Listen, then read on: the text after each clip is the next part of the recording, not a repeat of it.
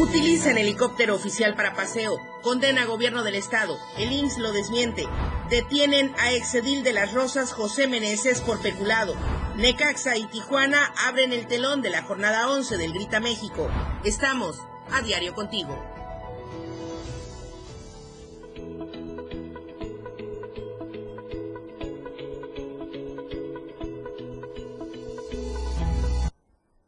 Estamos a diario contigo y contigo a todos lados a través de la 97.7 de FM, la radio del diario. Muchísimas gracias por seguirnos también en las plataformas digitales de Diario de Chiapas Multimedia. Mi nombre es Lucero Rodríguez Ovilla. Le damos la bienvenida. Muy buenos días en esta mañana de martes 28 de septiembre de 2021. Vamos a comenzar con la información en esta mañana bastante fresca, por lo menos aquí en Tuxtla Gutiérrez. Y justamente vamos con el clima en las principales ciudades de nuestra entidad.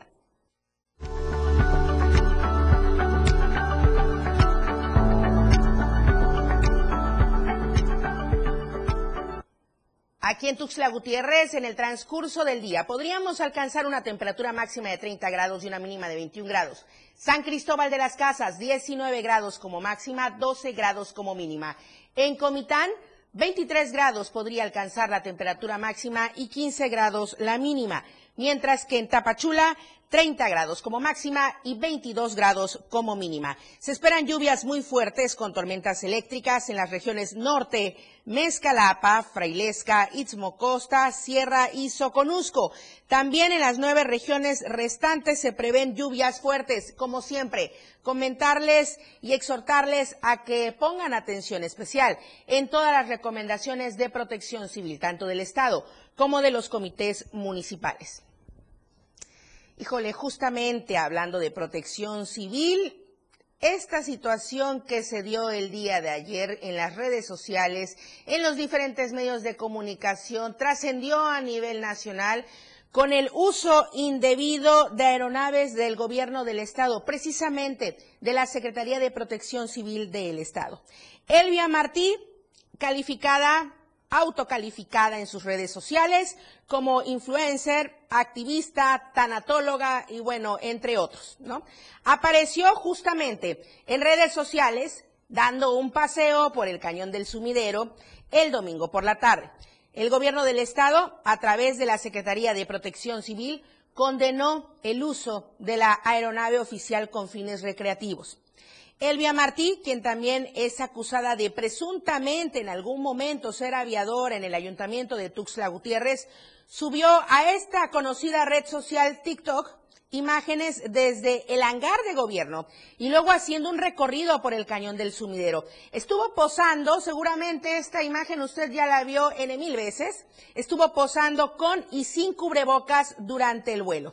Elvia Martí es esposa de Iván Tornel Castillo, médico del programa IMSS Bienestar y coordinador de traslados en el plan de refuerzos de la vacunación contra la COVID-19, a quien se le adjudica el mal uso de las aeronaves del gobierno del Estado. En este sentido, voy a leer de manera textual este comunicado emitido por la Secretaría de Protección Civil del Estado, donde condenó el uso que hicieran funcionarios del Instituto Mexicano del Seguro Social, el IMSS, a imágenes captadas durante el traslado aéreo de fármacos que se utilizan para atender la emergencia sanitaria por COVID-19 de manera textual. Repito, voy a repetir lo que ahí indica por parte del secretario de Protección Civil, Luis Manuel García Moreno. Dice, emitimos un extrañamiento fuerte para el personal del IMSS que se aprovechó de ir a bordo de una aeronave oficial para realizar imágenes recreativas y difundirlas en sus redes sociales personales. Añadió que se mantiene un operativo de traslado de vacunas vía aérea para personas de zonas lejanas o de difícil acceso terrestre, el cual no se debe ver afectado por el actual irresponsable de algunos servidores públicos. Es lo que dice este comunicado. Por lo anterior, solicitó al director general del IMSS, E. Robledo Aburto, para que tome cartas en el asunto e investigue y sancione a los servidores públicos que hicieron uso y abuso de las imágenes en redes sociales. No solo de las imágenes, vaya, de las aeronaves, de eso es lo que estamos hablando. El gobierno de Chiapas reitera que en esta administración las aeronaves oficiales están para el uso exclusivo de tareas relacionadas a la protección civil, salud y seguridad, siempre buscando el beneficio directo de la población. Y también se asegura en este comunicado que atrás quedaron aquellos tiempos donde los aviones y helicópteros se utilizaban para viajes recreativos de funcionarios. Sin embargo, sin embargo, ante esta postura del gobierno del Estado a través del comunicado emitido por Protección Civil, el IMSS salió en respuesta. Y la respuesta es la siguiente. También lo voy a leer de manera textual porque sí, aparentemente aquí van eh, pues en defensa de los médicos y todo el personal que ahí subió más los posibles o supuestos voluntarios. Ante la denuncia pública del supuesto uso indebido de una aeronave oficial del gobierno de Chiapas con fines recreativos, la Oficina de Representación del Instituto Mexicano del Seguro Social aquí en el estado de Chiapas informó lo siguiente que el domingo 26 de septiembre de 2021 a las 11.40 horas se realizó un traslado oficial de vacunas contra la COVID-19. Se trataba de 10.000 dosis de AstraZeneca con destino a Bochil y Pichucalco en un helicóptero de protección civil. Que la tripulación del helicóptero con matrícula XC-LLO se integró por el piloto de protección civil Miguel Aguilar y su copiloto, además del doctor Iván Tornel, comisionado para el traslado de la vacuna y, su esposa, la voluntaria Elvia Martí. En el punto número tres, que la ciudadana Elvia Martí no guarda relación laboral con el IMSS. No obstante, desde el inicio del plan de refuerzo de la vacunación contra la COVID-19 en el Estado, ha brindado, como muchas otras chiapanecas y chiapanecos, servicio voluntario para brigadista y promotora de la vacunación. Derivado del señalamiento, se ha determinado que ella ya no participe en los traslados aéreos del inmunizante.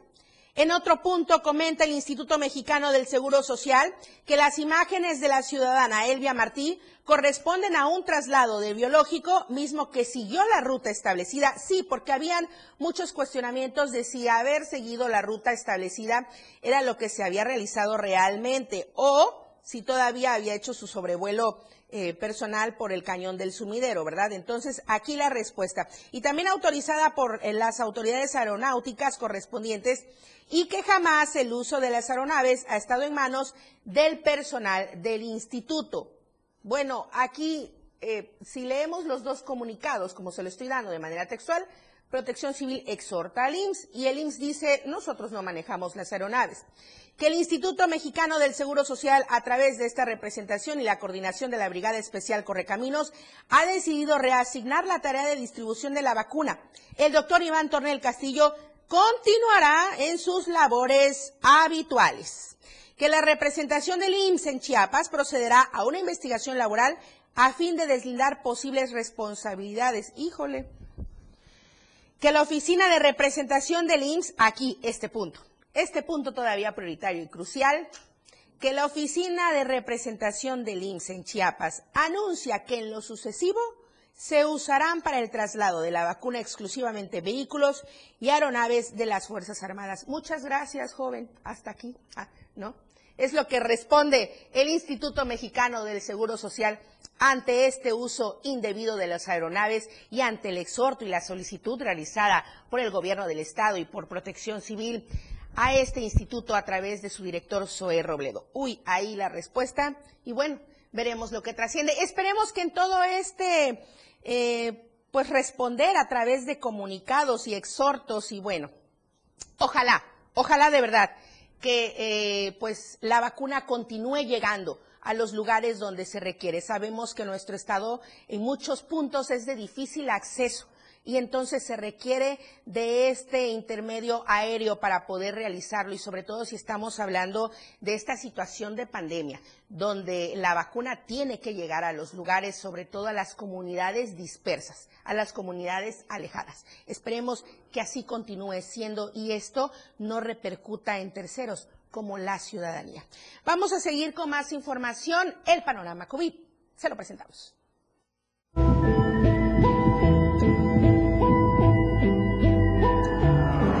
COVID-19. Aquí en Chiapas, al comenzar la semana número 33, semáforo verde, el Estado notifica 53 casos y un fallecimiento por COVID-19 en las últimas horas. Las pruebas positivas recayeron en 27 hombres y 26 mujeres, Aquí hay que tener mucho cuidado con los niños de cinco años en adelante. Cuidado todos, pero especialmente los niños, los, vulnerables, los más vulnerables ahorita, quienes no han podido acceder a la vacuna. Respecto al deceso, fue en una persona de 59 años, residente en Tuxtla Gutiérrez. A nivel nacional, la Secretaría de Salud, hasta el último corte, los casos positivos confirmados por día, 3.007. El número de defunciones confirmadas por día en México por COVID, 210. El total de casos positivos, 3.635.807. Confirmadas en México las defunciones, 275.676. Hemos estado hablando de este operativo, de estas brigadas que se realizan en todo el estado, casa por casa y también negocio por negocio. Allá en Comitán, el sector empresarial ya se manifestó en favor y en apoyo de esta iniciativa. Se realizó justamente ayer una reunión con la presencia del doctor Carlos Aragón López, jefe del Distrito de Salud 2. Estuvieron en este encuentro propietarios de restaurantes, hoteleros y otros sectores privados, quienes aceptaron ser parte de este plan de vacunación para exhortar al personal a vacunarse contra la COVID-19. Bien, vamos a ir a otra información porque mi compañero José Cancino nos ha comentado, desafortunadamente no podemos localizarle vía telefónica, pero me voy a permitir retomar la información que envió debido a que migrantes centroamericanos esperan en Suchiate para poder pasar hacia Tapachula, donde pretenden solicitar la condición de refugio en México. Los extranjeros se detienen a descansar en el Parque Central de Tapachula y bueno, ahí está, José Cancino, qué gusto saludarte, muy buenos días.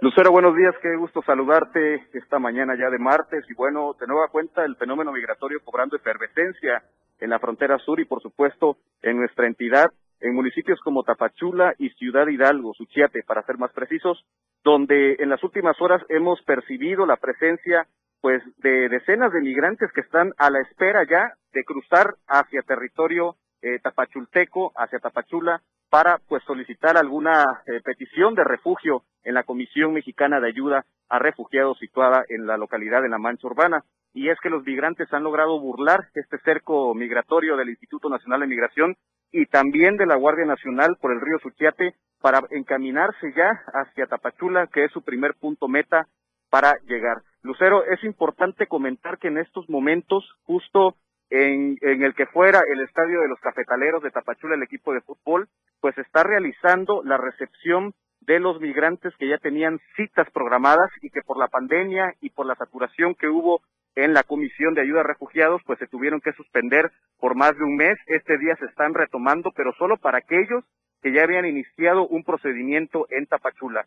Y también es preciso decir que muchos migrantes, por no decir miles, salieron de Tapachula en los últimos días y pues han abandonado estas peticiones de refugio que tenían que hacer aquí en esta localidad y que se encaminaron hacia el centro del país y el norte también en frontera con Estados Unidos. Así que en este momento lo más importante que está transcurriendo aquí en esta franja fronteriza es de nueva cuenta están atendiendo a los migrantes en esta situación de citas que estaban programadas ya y que tuvieron que suspenderse y también para aquellos migrantes que ya habían iniciado procedimientos aquí en la frontera sur pero todos los días los balseros del río Suchiate nos están informando que pasan de 200 a 300 migrantes por esta franja fronteriza para llegar a Tapachula, donde están buscando precisamente esto que está ocurriendo en estos momentos, las citas por parte de la Comisión Mexicana de Ayuda a Refugiados, Lucero. José Cancino, como siempre, muchísimas gracias por tu información muy completa. Es un gusto tenerte en AM Diario. Muchas gracias, muy buenos días. Pendientes, Lucero, muy buenos días. Claro que sí, estaremos pendientes de esta información que vaya transcurriendo en esta franja fronteriza que accede a nuestro estado, perdón, a nuestro país a través de nuestro estado. La encuesta que está circulando durante esta semana, que le comenzamos a presentar el día de ayer y que usted tiene oportunidad de contestar hasta el próximo viernes. Contestar y compartir. ¿Qué esperas de los nuevos presidentes municipales, diputados locales y federales? Las respuestas, las opciones, mucho, poco, nada, usted puede contestar, compartir. Nosotros estaremos atentos a su respuesta y también atentos a los cambios de administraciones, a las sucesiones ya en unos cuantos días. Vamos al corte comercial, regresamos con más información aquí en M Diario. Ya la entrevista de la que le estábamos hablando previo a este informativo, la fiscal Yasmín Sierra para hablar del acoso contra la mujer. Volvemos. La noticia al momento. 977, la radio del diario. Las 8, con 15 minutos. Las pelotas las traemos bien puestas. Jorge trae las de tenis, voleibol. Lalo las de fútbol y básquetbol. Juntos queremos invitarte a que descubras todo el mundo del deporte en radio, de lunes a viernes de 1 a 2 de la tarde en la cancha del 97.7. Escúchanos en la radio del diario y ponte pilas con Jorge Mazariegos y Lalo Solís. En la remontada. Aliméntate sanamente, come garnachas, tostadas y empanadas. Oye, ¿sabes que mañana es un día especial? En serio, imagínate. Prendes tu radio y cuando inicias el día, tienes un espacio completo para estar bien desde el principio en tu radio. Música, noticias, comentarios, programas, más música, el clima, deportes, espectáculos, datos, cine, mucho más música y todo lo que se nos ocurra. Pero espérate. Ese día ya comenzó. Y lo comenzaste con la radio del diario 97.7. Contigo a todos lados.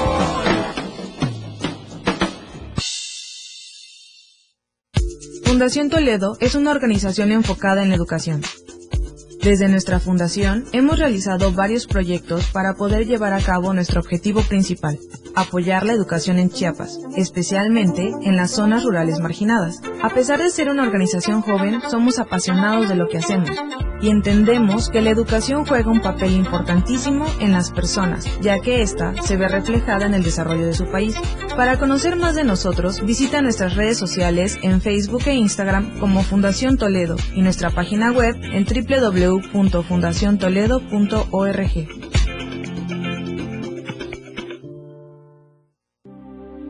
Chiapas es poseedora de una belleza natural sin rival en todo México. Una gran selva, un impresionante cañón, manglares y playas únicas, además de paradisiacas caídas de agua, visten a nuestro estado con el encanto único de la naturaleza. Chiapas es el estado más al sur de México, la última frontera de nuestro país.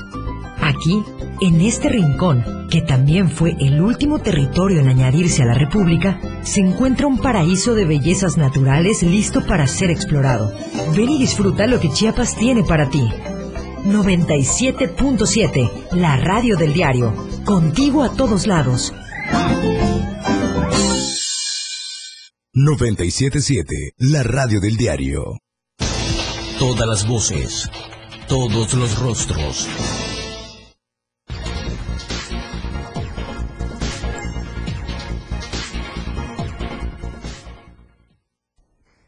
Es un gusto estar de vuelta con usted. Gracias por seguirnos y más gusto es recibir en el estudio a la fiscal de la mujer, Yasmín Sierra. Qué gusto tenerle aquí en el estudio de M Diario. Bienvenida. Muy buenos días. Esta es su casa, Diario de Chiapas. Y digo sobre todo el gusto por la importancia que tiene el hecho de que podamos informar a la ciudadanía, a las mujeres, del trabajo que se realiza en esta Fiscalía de la Mujer. Sobre todo, decíamos hace unos instantes, en esta segunda pandemia, ¿no? Que es la violencia contra la mujer, sobre todo, que se ha agudizado en estos momentos donde, pues, eh, las condiciones por la pandemia, por la COVID-19, los ha mantenido a resguardo en nuestros domicilios. Pero de esto vamos a ir hablando poco a poco. De entrada, fiscal, bienvenida. Muchísimas gracias, muy buenos días y mucho gusto estar aquí. Gracias por la invitación. Gracias, al contrario. Bueno, vamos a partir de este punto en el que a veces desconocemos un tanto. Eh, esta Fiscalía de la Mujer está eh, realmente por, eh, eh, digamos, atender con perspectiva de género, ¿no? Por Así ello, es. Fiscalía de la Mujer.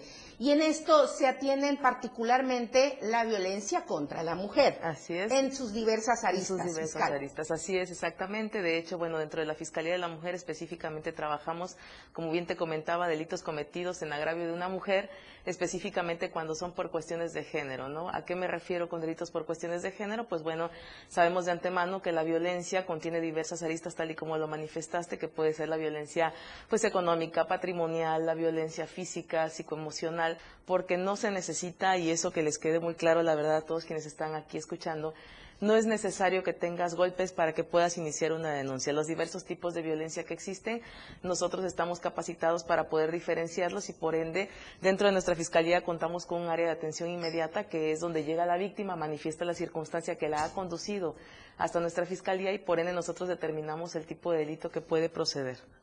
Eso que acaba de comentar, precisamente que pueden haber diferentes tipos de violencias y que no básicamente se refiere a la física. Así es. ¿Cómo identificamos como cuando estamos siendo violentadas desde cualquier sector, eh, no sé, del familiar, el trabajo, en la calle, en fin, y que podemos decir, voy a acudir a la Fiscalía de la Mujer porque voy a ser atendida? Claro, exactamente. Pues mira, aquí lo importante es prácticamente que seamos conscientes del tipo de circunstancia que estamos viviendo, que no tengamos pena de hablar, que cuando nosotros, y esto es una cuestión meramente personal, pero cuando nosotros sentimos que no estamos cómodos en una situación, en una relación en la que la violencia ha ido aumentando, ¿y a qué me refiero con aumentando? Que obviamente empieza por palabras, por indirectas, por prohibiciones, y cuando esta violencia va ascendiendo a tal grado donde ya el agresor ya logró esa dependencia emocional de la víctima hacia él, pues obviamente ya estamos dándonos cuenta que estamos cayendo en un círculo vicioso que no nos va a dejar salir y por ende cuando reconozcamos una circunstancia de ese tipo, pues tener la confianza de conducirte a las autoridades, específicamente si eres mujer, pues acudir a la Fiscalía de la Mujer para que nosotros podamos brindarte la asesoría necesaria y poder canalizarse. Si en dado caso no es una circunstancia que nos compete en materia penal, pues canalizarte adecuadamente hacia donde tengas que asistir, pero lo importante es que no dejes de denunciar. La cultura de la denuncia es muy importante para que podamos también nosotros poder salvaguardar la integridad de cada una de las víctimas que se presentan. Claro que sí. Eh, aquí un paréntesis muy importante. ¿Dónde está ubicada la Fiscalía? Eh, podemos acudir a esta atención inmediata, pero además vía telefónica, sobre todo en esta situación de pandemia, pero además también están en las redes sociales, fiscal. Claro, claro. De hecho, nosotros nos encontramos ubicados en Boulevard Ángel Albino Corso, específicamente en la colonia Los Choferes. El número es 960. Estamos donde era antes el órgano de fiscalización, al lado de los bisques de Obregón Oriente. Y bueno, quien no tenga todavía caracterizado el tipo de delito que está siendo violentada, pues nos puede llamar al 96161-72300 en la extensión 17534. Con todo gusto se les brindará la asesoría correspondiente y se les canalizará directamente dentro de la Fiscalía. ¿Qué tipo de acoso y violencia eh, se atiende en la Fiscalía de la Mujer eh, puntualmente y ahorita vamos a ahondar un poco más sobre todo en esta parte de la pandemia. Claro, pues bueno, nosotros atendemos los delitos de violencia contra la mujer, ya como estábamos comentando, en las diversas características, que puede ser psicológica, emocional, eh, patrimonial, sin embargo, tener muy consciente de que no solo trabajamos el delito de violencia familiar, sino también nosotros recibimos denuncias como el acoso sexual, el hostigamiento sexual, el abuso sexual, incluso también trabajamos prácticamente del diario delitos como violación y pederastia que pueden ser cometidos tanto en agravio de menores, porque también atendemos delitos cometidos en agravio de menores, obviamente, y pues por ende la violación que puede, puede ocurrir en una persona mayor de edad. Sí, lo importante aquí es hacer conciencia, ¿no? que la gente sepa y tenga muy claro que puede acudir a la Fiscalía de la Mujer en cualquiera de los casos que obviamente esperemos no suceda, ¿verdad? Exacto. Pero eh, puede acudir en cualquiera de los casos que usted acaba de mencionar. Y muy importante, eh, que tengamos claro también que una cosa es el abuso sexual y otra cosa es la violación. Así es. ¿Nos pudiera especificar bien esos dos puntos? Sí, claro. Pues bueno, el, pues por así decirlo, la violación sexual puede ocurrir derivado de un abuso sexual. Sin embargo, las características que tiene cada uno de estos delitos es que el abuso sexual es una circunstancia donde el agresor puede empezar con toqueteos, con manoseos, con un abuso ya incluso el abrazarte, el besarte ya de una forma lasciva, sin llegar obviamente a la cópula, eso determina lo que es un abuso sexual. Una violación es obviamente la característica que omite el abuso sexual que viene siendo la cópula forzada dentro del agresor hacia la víctima.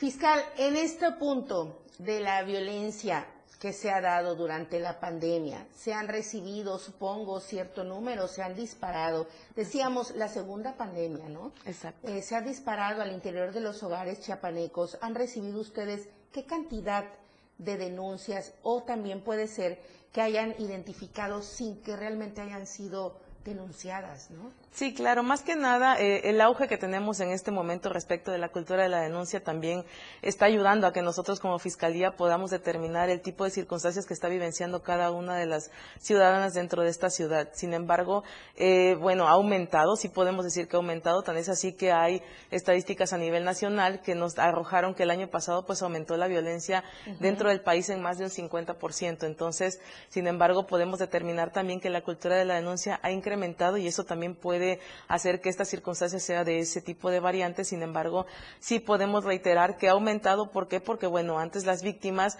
esperaban a que el agresor saliera de casa para poder estar un rato tranquilas, estar con los hijos. Y en este caso, por la pandemia, pues bueno, desgraciadamente esa convivencia ha sido más frecuente y ha hecho que las víctimas eh, no puedan ni siquiera a veces recurrir a denunciar. ¿Por qué? Porque tienen que estar en el domicilio y porque están esperando a que el agresor pueda salir para ellas poder proceder. Los números de denuncia sí han aumentado, eh, sin embargo, el trabajo preventivo que se ha estado haciendo ha apoyado a que tampoco sea en un porcentaje mayor al que normalmente se ha estado atendiendo. Y por supuesto, una palabra clave que usted acaba de comentar. Claro que todos los delitos pueden ser atendidos, sin embargo, la prevención Así pudiera ser, no, no pudiera, es un punto clave, ¿no?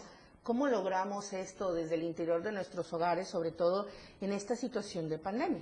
Claro, este tipo de delito, desgraciadamente, la violencia es un delito que tenemos que trabajar desde la parte interna hacia la parte externa. ¿A qué me refiero con este tipo de delitos? Porque es de carácter preventivo, sí, ciertamente, pero nos compete única y exclusivamente en la cuestión emocional y psicológica. ¿A qué vamos con esto? Bueno, por eso es de carácter preventivo, porque tenemos que hacer de conocimiento a las víctimas, una, que no están solas, dos, que tienen a dónde recurrir, y tres, que ciertamente la dependencia emocional es la parte más importante de determinar que ese ciclo de violencia ya no continúe dentro de los hogares. ¿Por qué? Porque sabemos de antemano que una dependencia emocional, pues prácticamente nos conlleva a una falta de autoestima, a una falta de seguridad, a veces desgraciadamente el no contar con redes de apoyo o no contar tampoco incluso con una característica económica que nos pueda auxiliar a solventar nuestra vida diaria, incluso hasta cuando quienes tenemos hijos, pues eso determina ¿no? la dependencia emocional que puede existir a través dentro de la víctima y el agresor y que pueda apoyar a que salga la, la víctima de ese círculo de violencia. Entonces, es de suma importancia hacer de conocimiento de que no están solas, que hay a dónde recurrir, que nosotros podemos ver que tienen opciones más adelante para salir de ese círculo de violencia y esto no nos conlleve otro tipo de delito más grave que ponga en riesgo incluso su integridad física, ¿no? Sí, claro, a veces eh, se eh, restringen autorrestringen más bien de la denuncia por este temor a qué me va a suceder una vez que yo denuncie, ¿no? Exacto. Van a haber represalias en mi contra por parte del agresor, cómo me va a proteger la autoridad, qué va a suceder, realmente va a pagar por lo que me hizo o es que me va a ir peor, ¿no? Esto es un miedo muy constante y muy latente. Entonces, ustedes brindan también todo este acompañamiento. Así es. De hecho, por eso nosotros tratamos de que el acompañamiento sea integral. ¿A qué me refiero con tratamos? Porque desgraciadamente esto es un trabajo en equipo. Nosotros tenemos todas las herramientas para brindarles ese tipo de seguridad. Sin embargo, también necesitamos disposición por parte de la víctima. ¿Por qué? Porque es un trabajo en conjunto en el cual nosotros también tenemos que tener conocimiento específicamente de cuál es la circunstancia que están viviendo. Porque porque eso es determinante también para que nosotros podamos progresar en esa denuncia que estamos trabajando, porque necesitamos que ciertamente la víctima se nos acerque, nos comente específicamente qué es lo que está viviendo, sin pena alguna, que para eso estamos nosotros capacitados, para escucharlos, para entenderlos y por ende para determinar el tipo de circunstancia que están viviendo. Entonces, es de suma importancia que nos lo hagan de conocimiento para que nosotros como institución podamos girarle el tipo de medida de protección adecuada respecto de la circunstancia que están viviendo en específico, ¿no? Porque también tenemos medidas restrictivas como medidas que no son tan restrictivas y lesivas. Entonces es parte importante también de nosotros conocer el tipo de circunstancia que están viviendo para poder determinar y proteger y salvaguardar su integridad. Por supuesto, pues muchísimas gracias, fiscal. Muy importante la información que acaba de brindarnos, sobre todo a quienes nos siguen a través de las redes sociales y de la radio del diario. ¿Algún mensaje final, alguna invitación para toda la gente? Pues bueno, solamente invitarlos, la cultura de la denuncia es importante, háganos de conocimiento lo que están viviendo y créanme, lo que se ha caracterizado por esa institución es eso, el trabajo profesional, el trabajo en equipo y el respeto a ustedes como víctimas. No tengan miedo de denunciar, acérquense que siempre vamos a ver la forma de buscar una solución. Muchísimas gracias, la fiscal de la mujer, Yasmín Sierra. Muchísimas gracias. Para servir. Queda abierta la invitación para que podamos seguir informando a toda la ciudadanía. Muchísimas gracias. Antes de irnos rápidamente al corte, le comento que cada 28 de septiembre se conmemora el Día de Acción Global por un aborto legal, seguro y gratuito. Y justamente en Tuxtla Gutiérrez esta marcha se llevará a cabo a partir de las 4 de la tarde, partiendo del Parque de la Juventud y culminando en el Congreso del Estado. Sin embargo, previo a esta marcha se realizará un festival con presentaciones artísticas y un bazar de mujeres emprendedoras. Vamos al corte comercial, regresamos con la información deportiva. Hoy Jorge Mazariegos en el estudio. La noticia al momento.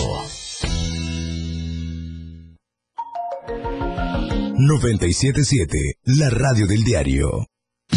97.7. La radio del diario. Más música en tu radio. Lanzando nuestra señal desde la torre digital del diario de Chiapas. Libramiento Surponiente 1999. 97.7. Desde Tuxtla Gutiérrez, Chiapas, México. XHGTC. La radio del diario. Contacto directo 961-612-2860. Cabina 961-612-2860. Escúchanos también en línea. www.diariodechiapas.com Diagonal radio. 97.7. La radio del diario. Más música en tu radio. Las 8. Con 31 minutos. Tuxtla Gutiérrez, el movimiento por las calles comienza. ¡Algo mi camión! La gente busca la ruta más cómoda para llegar a su destino. ¡Bajan! ¡Baja, Y esa ruta está aquí. La radio del diario. Tenemos todo lo que quieres escuchar. Noticias, amplio contenido en programas. Todo lo que quieres escuchar. 97.7. La radio del diario. Contigo a todos lados. La radio del diario. Hola, corazón santo. No, ¿eh? ¡Ella! Sí, está bien, mira. Hola, corazón santo, te saluda Diego Morales, el patrón, y queremos agradecer a todos nuestros fans. ¡Ay, ay, ya! ¡Ay, ya! Ponte serio, vamos a grabar. Ok, vamos, en tres, en dos. Esto se jodió, la vecina no sé qué le dio, el vecino no sé qué perdió, a la gente no sé qué le dio, pero... Hola, corazón santo, te saluda Diego Morales, el patrón. ¡Y la maja! Ajá. Y queremos agradecer a todos nuestros fans por escucharnos de lunes a viernes. Después de todo, a las 6 de la tarde. Sí, sí, sí, entrevistas, temas de interés. Un chisme y por supuesto con la mejor música. Ajá, pero solo aquí en la radio del diario 97.7. No te lo pierdas. Cosita santa. Helping me. La noticia ahora.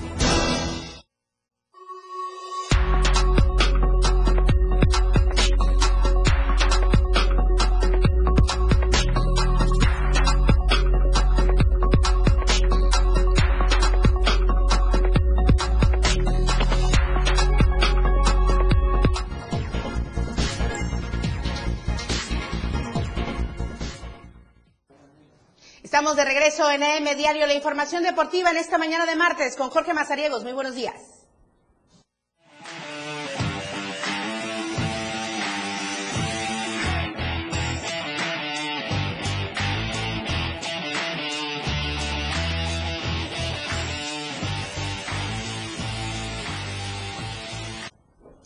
Lucero Rodríguez, amigos de M Diario, de la red del diario también, por supuesto, muy buenos días. Estamos listos ya con toda la información deportiva. Martes 28 de septiembre, casi se nos termina el mes patrio, pero no se nos acabará la información. Así que aquí estamos nosotros puntuales para llevarle todo lo que ha acontecido en las últimas horas. ¿Le parece? Vamos a comenzar platicando del deporte local con el fútbol, porque ya se dio a conocer por parte de la Asociación de Fútbol 7 y Rápido del Estado de Chiapas, que ya tienen a sus representantes para el estatal, que se va a realizar el siguiente mes, en octubre, allá en Suchiate. Estamos hablando que fueron los zamaqueros de Berriozábal, y el conjunto de Santos FC, Tuxtla y Berriozábal, los representantes para este evento que tiene eh, pues de carácter estatal, que estará realizándose, como ya les comentaba, en el municipio de Suchiate.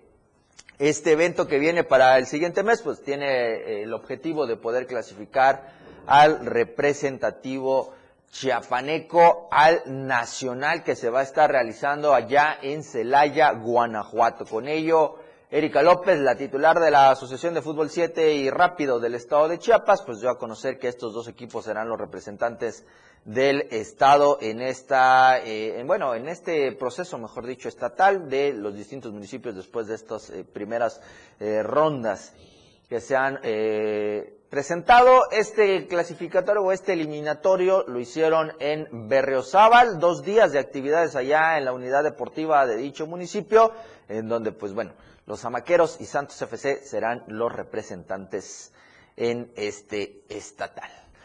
Dejamos a un lado las canchas y nos vamos al cuadrilátero y es que después de casi cuatro meses, eh, Luis el Panterita Mandujano tuvo a bien recibir el cetro que lo acredita como el campeón plata juvenil del Consejo Mundial de Boxeo, luego de los dimes y diretes, eh, él lo ganó de manera legal, deportivamente, ante el Pablo, eh, Pablo Cherokee Macario. Este, eh, en ese entonces, el actual campeón, lo disputaron acá en Tuxo Gutiérrez, en el Coloso de la Novena Poniente, el Centro Deportivo Roma. El Tuxleco Mandujano, pues bueno, lo ganó y eh, empezaron ahí eh, a tener eh, ciertos obstáculos, que si, si te lo entregamos, que si faltaban algunos pagos, que si tendrías que ir hasta otro lado a recoger el cetro. Bueno, al final el guatemalteco hizo pues ya el despojo de su cetro y después de una larga espera, Luis el Panterita Mandujano terminó por recibir este cinturón que ahora lo acredita como el nuevo campeón de eh, la categoría juvenil. Eh, plata del Consejo Mundial de Boxeo. Ya está tentativo el rollo de eh, la defensa de este cinturón. Hay que realizar pues estos procesos de manera reglamentaria como se tiene, así que tentativo el próximo 13 de noviembre. Igual en el Centro Deportivo Roma en Tuxtla Gutiérrez podría verse pues esta pelea del pugilista chiapaneco. En tanto, hay que recordar que tanto la lucha libre como el boxeo en nuestra capital chiapaneca está pausado por las medidas de la COVID-19 en la entidad. Se espera que sea ahora en, octubre, a mediados del mes de octubre, cuando este recinto pueda volver a abrir las puertas con las medidas de seguridad y de sanidad para así comenzar a tener movimientos en el encordado. Así que ahí está, pues, y felicidades para Luis el Panterita Mandujano. Dejemos el cuadrilátero y volvamos a las canchas, porque hoy arranca la Liga MX con la jornada número 10. Ya hubo un partido que se adelantó. En tanto, hoy será el conjunto del Necaxa y el Tijuana quien abran las hostilidades de esta jornada a las 5 de eh, la tarde. Estará arrancando este partido. Eh, el resto pues se, desarrolla entre el día de hoy, martes y el día de mañana. Hoy el segundo está entre el cuadro del Mazatlán y Juárez y a las nueve hay dos partidos. Está el Atlas recibiendo al conjunto del Puebla y el Pachuca se volverá a ver las caras con el conjunto del América después de que lo eliminara en la pasada liguilla del torneo mexicano. Así que a las 9 de la noche con 5 minutos el Pachuca estará recibiendo al conjunto del América. El día de mañana habrán dos juegos. San Luis recibiendo al equipo de los Tigres y el Querétaro enfrentándose a las Chivas Rayadas del Guadalajara. Eh, así quedará eh, parte de la actividad que se ha tenido eh, dentro de la Liga MX en esta temporada del Grita México a 2021 que se tiene activa en esta ocasión. Así que si usted le gusta el fútbol, pues no se lo pierda porque hoy desde las 2 de la tarde habrá actividad, incluso eh, puede que hasta desde las 11 de la mañana, ya en un par de, horas, porque también está la fase de grupos, la jornada número 2 de la Champions, este eh, torneo europeo que, bueno, reúne a los mejores equipos o clubes del viejo continente. Destaca el juego entre el Paris Saint-Germain y el Manchester United. Perdón, el Manchester City, no es el United, es el Manchester City. El duelo de carteras, como se le ha eh, manejado a este encuentro, estará el día de hoy. El Ajax contra el Bexitas, le decía, 11 de la mañana con 45 minutos arrancará la fase de grupos. El Shakhtar también en ese mismo horario estará enfrentándose al conjunto del Inter, el Leipzig y el, Blue, el Brujas estarán a las 2 de la tarde junto el juego que ya le decía, el Paris Saint Germain y el Manchester City. En ese mismo horario también estará el eh, Milán contra el Atlético de Madrid y el Porto contra el conjunto de Liverpool, el Dortmund contra el Sporting y el Real Madrid contra el Sheriff. Actividades del día de hoy para tener la fase de grupos de la Champions, la jornada número 2. Así que desde las 11 de la mañana usted podrá disfrutar del fútbol hasta las, ¿qué será? 11 de la noche cuando termine las actividades entre Pachuca y el América de la Liga MX. Así que mucha actividad que usted podrá ver frente al televisor. Así que bueno, ahí está la información deportiva. Antes de pasar a retirarme, Lucero Rodríguez, yo quiero invitarlos como siempre a la una de la tarde que nos escuchen a través del 97.7 de FM con la remontada porque si usted nos escuchó ayer y la polémica que armamos ahí con el señor Eduardo Solís, bueno, hoy también le traemos muchos temas de qué hablar, lo que, ya, lo que ya comentamos en este bloque y muchísimo más que le traemos, por supuesto, con toda la actividad mexicana, porque la selección está siempre en el top 10 de FIFA, pero nunca ha contratado un técnico que sea de casa. Así que esto y muchísimo más a la una de la tarde. Así que Lucero, muchísimas gracias, que tengan un excelente día. Igualmente, Jorge Mazariegos, muchísimas gracias, muy buenos días para ti y por supuesto que estaríamos escuchándoles a la una de la tarde en la remontada. Dos comentaristas de cuidado. Y como dice el spot de radio, de dos muchas pelotas. de muchas pelotas. De tenis, de básquet, de fútbol y de todo lo que se tiene, que tiene que ver Y con el también deporte. para uno que otro comentario. Bueno, Hombre. vamos a seguir con más información porque eh, Janet Hernández está en la línea telefónica. Janet, muy buenos días. Ayer se comentó respecto a una denuncia de una emboscada de zapatistas a trabajadores de una comunidad llamada El Sacrificio Todo en el municipio de Ocosingo. Hola Lucero, muy buenos días. Te saludo de San Cristóbal de las Casas. Así es, zapatistas emboscaron a un grupo de trabajadores que se dirigían a reparar una tubería de agua potable que abastece a la comunidad del sacrificio y a la comunidad zapatista Moisés Gandhi en el municipio de Ocosingo. Los hechos se registraron cuando un grupo de trabajadores de la comunidad del sacrificio fueron atacados a balazos por zapatistas de la comunidad Moisés Gandhi. El sábado, un grupo fuertemente armado, originarios de la comunidad Moisés Gandhi, emboscaron a un grupo civil que se dirigían a reparar la tubería de agua que llega a la comunidad de Progreso y a otras comunidades, donde una persona de la tercera edad que hasta el momento no ha sido localizado, presuntamente pudo haber sido alcanzado por una bala o bien haber quedado retenido en mano de los zapatistas, denunciaron a través de un escrito, por lo que exigieron a las autoridades locales de Ocosingo, a la delegación de gobierno y a la Fiscalía de Justicia la pronta intervención por las amenazas y hostigamientos constantes, así también que establezcan comunicación con las autoridades rebeldes. Exigimos que nos den información del paradero de nuestro compañero de la tercera edad, ya que hasta este momento no sabemos nada de él. Hasta aquí el reporte Lucero, muy buenos días. Oye, Janet, perdóname, te voy a agarrar tal vez en curva, aunque no creo que tanto, porque siempre estás muy precisa con la información y muy oportuna. Acabas de enviarnos eh, el avance del presupuesto de la información donde expulsan a responsables de riña y hechos violentos en Chamula. De esto que estábamos comentando el día de ayer, donde hubieron mm, ocho lesionados aparentemente. Así es. El Comité de Educación de Chamula convocó a una asamblea general el día de ayer. Por unanimidad acordaron expulsar de Chamula a los hijos de Manuel Gilón Hernández, alias Zacpat, quienes han protagonizado varios hechos violentos. Así lo dio a conocer en conferencia de prensa Pedro Gómez Díaz, presidente del comité, quien dijo que la gente de Chamula se encuentra harta de la violencia. Todos queremos vivir en paz, por eso determinamos expulsarlos de la cabecera municipal porque ya son muchos los problemas que han generado los hijos de Manuel Chilón. Así también agregaron que estos jóvenes han estado haciendo mal uso de las redes sociales tratando de inculpar a personas que no estuvieron el día domingo en esos hechos violentos. Eh, también nos eh, dijeron que se han incrementado en los últimos tres años, la, la, violencia se ha incrementado en los últimos tres años y actualmente no tienen un presidente municipal. Como comité estamos a cargo de la seguridad, asimismo no descartó que el pueblo de Chamula se organice para hacer un grupo de autodefensa ante tanta inseguridad en el municipio. Janet Hernández, muchísimas gracias por siempre mantenernos al tanto. Seguiremos con toda esta información y lo que vaya aconteciendo en la zona altos de nuestro estado. Muy buenos días.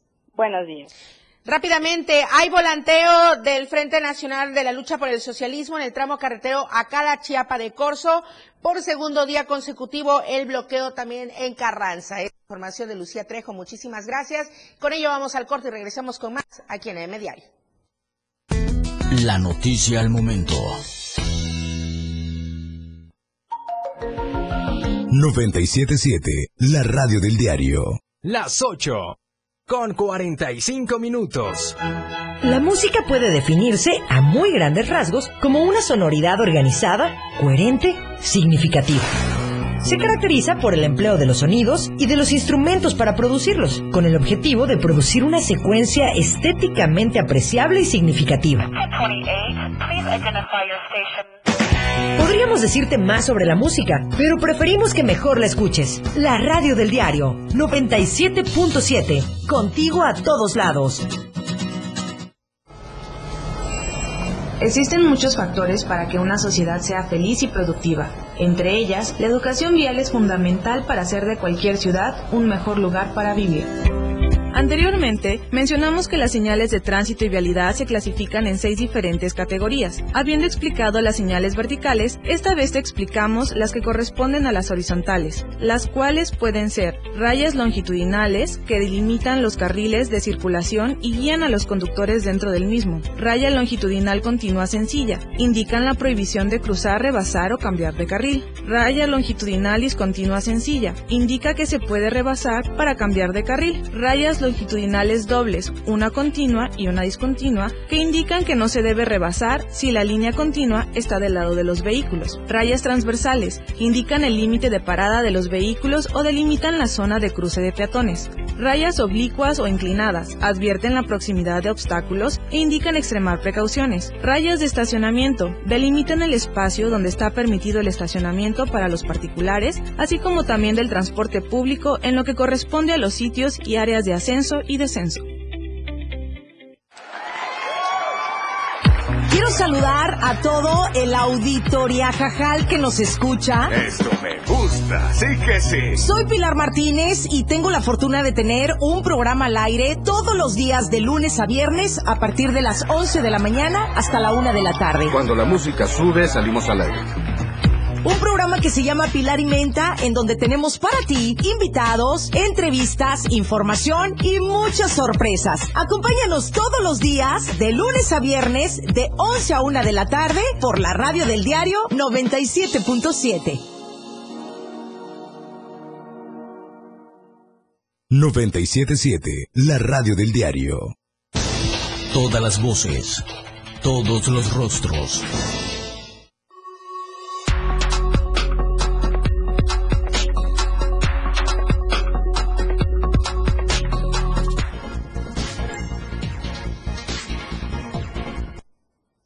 ¿Cómo amanece hoy Tuxtla Gutiérrez? Aquí se lo presentamos en tiempo real. Estas son las cámaras que tenemos en los diferentes puntos de la capital chiapaneca. Esto es a la altura de la Plaza Sol, en todo lo que es eh, la glorieta de la conocida, bueno, ya no, ya no está la jícara de Pozola, ahí ya está el controversial conejo, ¿no? Así es que esto es el tráfico a esta altura de la ciudad al norte poniente de Tuxtla Gutiérrez.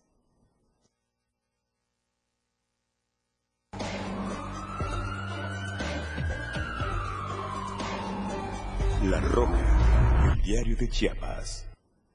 La nota roja de la verdad impresa, diario de Chiapas, la violencia que impera en San Cristóbal de las Casas. Ainer González.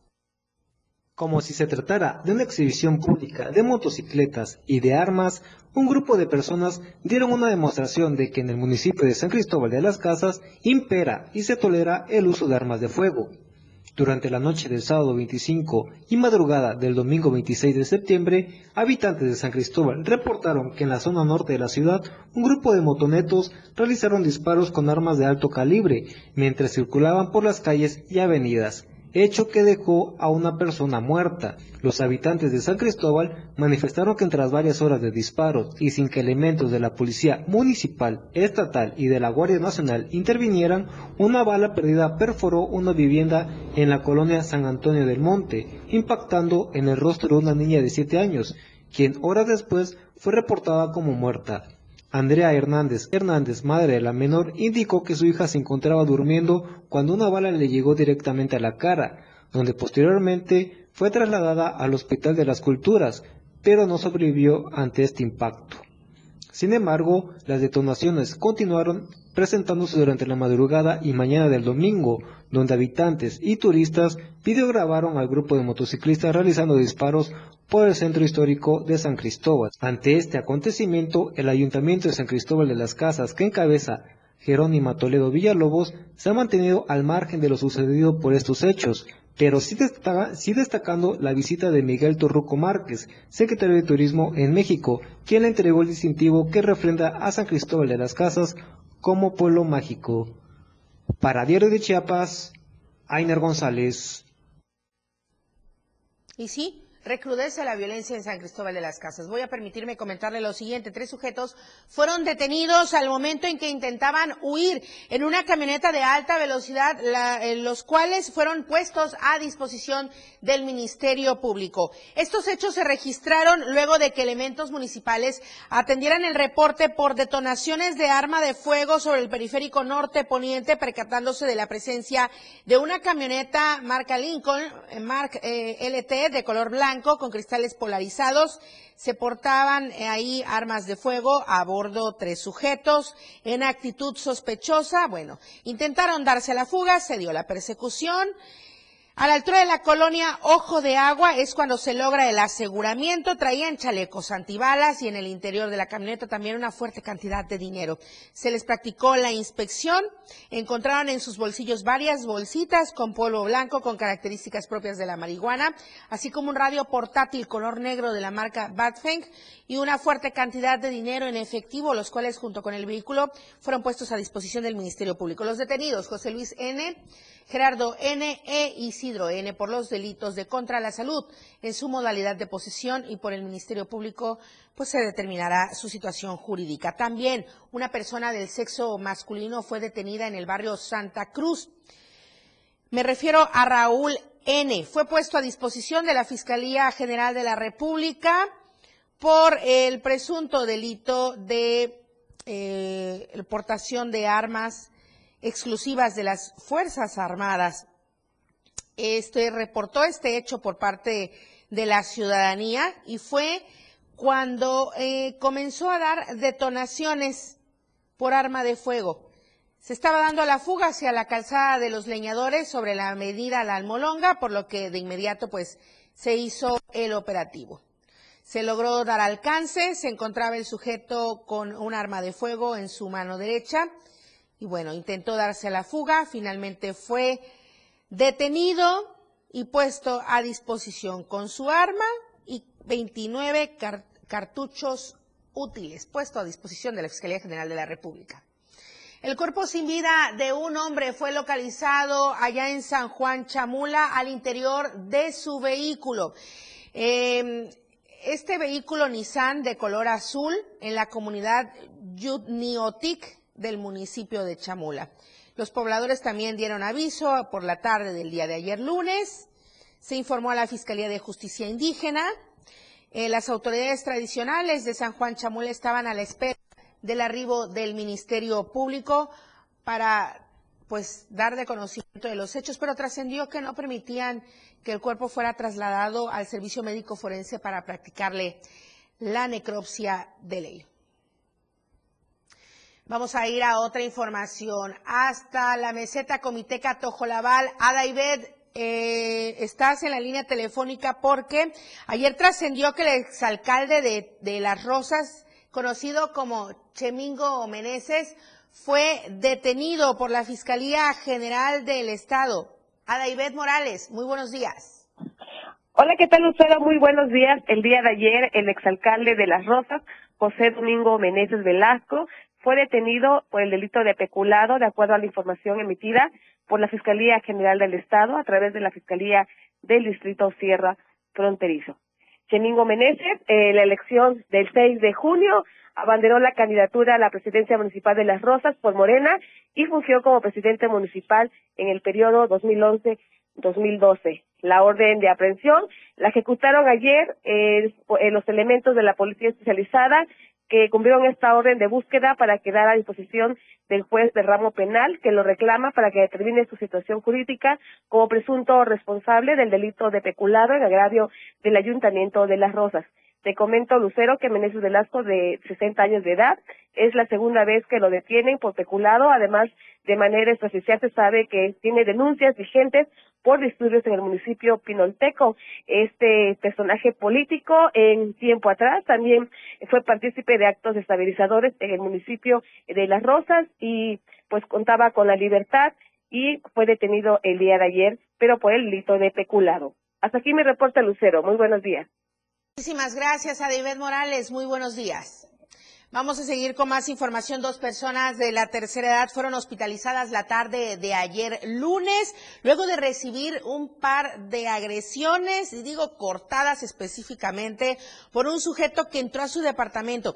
De acuerdo al testimonio de una de las agraviadas, la agresión ocurrió a las 14.48 horas de ayer lunes, cuando un sujeto entró al departamento ubicado en la calle Palma Blanca del condominio Hawái de la colonia Las Palmas y atacó sin mediar mayor palabra a la las hermanas Reina y María N de 80 y 65 años de edad respectivamente. Reina recibió una cortada en la mano y María fue lesionada en la espalda. Al parecer el agresor padecía de sus facultades mentales ya que solo las lesionó y salió corriendo sin llevarse nada, por lo que se descartó un posible robo. Vecinos al escuchar los gritos pues pidieron el auxilio de las diferentes corporaciones, en tanto que los elementos policíacos iniciaron los rondines alrededor del domicilio.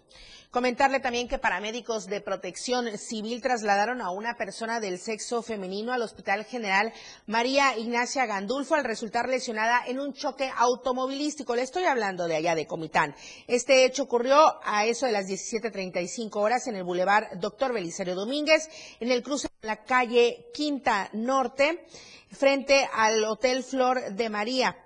Las causas presuntamente se debieron porque el conductor de una camioneta color blanca se pasó el alto del semáforo, chocó contra una camioneta Nissan con placas de circulación del estado de Chiapas y con el impacto de ambos vehículos queda dañado el poste de cámaras de vigilancia y los agentes de vialidad municipal también intervinieron para hacer el peritaje y deslindar los posibles daños.